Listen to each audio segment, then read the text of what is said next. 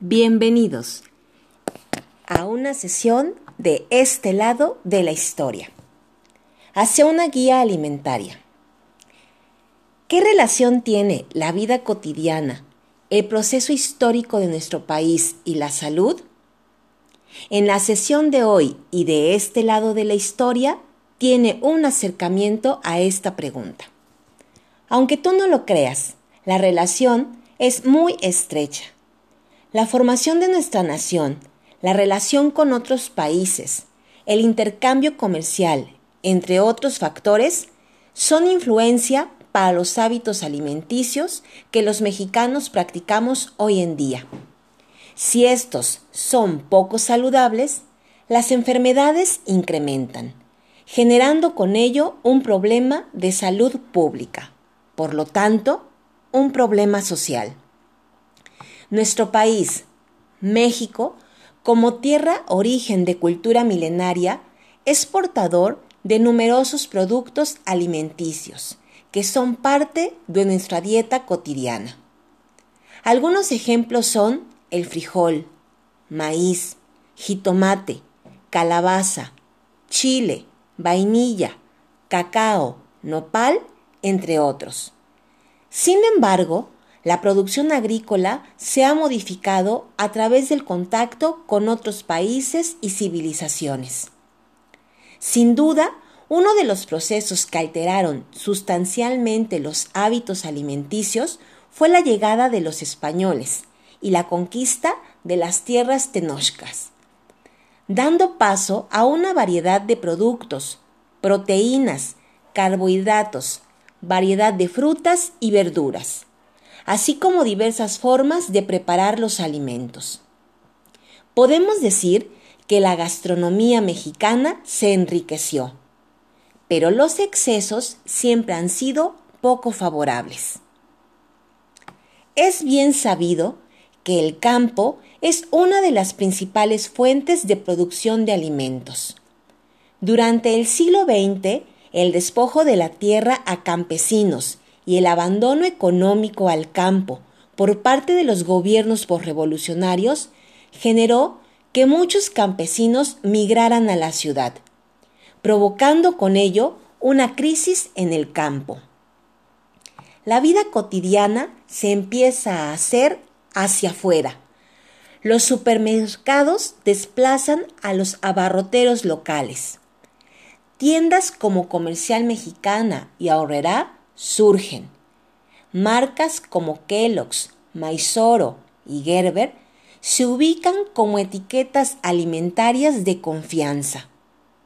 Hacia 1950 se populariza el consumo de pollo como alimento. Se apostó entonces por la industrialización. México tuvo un crecimiento urbano se transitó a estilos de vida más citadinos. Proliferaron los centros comerciales. La alimentación se empezó a transformar.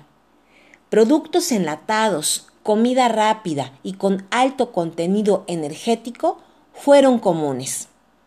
De repente, todos en la ciudad corrían. La distancia del trabajo a la casa era lejana, por lo que el consumo de tacos, refrescos, tortas, tamales, atoles, antojitos, en una acelerada mañana se convirtieron en la opción. Pizza, hamburguesas, hot dogs, papas que no son francesas, comida china que tampoco es china, entre otros. Así se fueron modificando los hábitos en la población mexicana. Las formas de consumir alimentos cambiaron, de estado a estado, de ciudad a ciudad. Las grandes ciudades representan mucho más retos. Hacia 1990, México cambia de modelo económico. Pasa del Estado benefactor al neoliberalismo, que es el modelo actual de nuestro país y de la mayoría de los países en el mundo. Entre los postulados del neoliberalismo está la libre competencia y relación comercial, la participación del capital privado en la economía y la privatización de los sectores estratégicos. Ello generó el fenómeno cultural y social, la globalización. De esta manera, hoy en día proliferan una gran cantidad de marcas y empresas transnacionales en todos los rubros, incluyendo el de los alimentos. Una manera de identificar esto en nuestra vida cotidiana es imaginar la organización de una plaza comercial. Además de las diferentes tiendas y múltiples marcas, pensemos en el área de alimentos. Una gran variedad se presenta, pero son productos altamente procesados y con pocos nutrientes. Ante este estilo de vida y consumo desmesurado, surgen enfermedades como la hipertensión, diabetes, enfermedades cardíacas, obesidad, cáncer y problemas hormonales. De acuerdo con el censo de 2020 del INEGI, la población en México es de 126 millones 14 mil 24 mexicanos. Los estados con mayor población son el Estado de México, la Ciudad de México, Jalisco y Veracruz. Sí, Veracruz es uno de los estados con mayor población.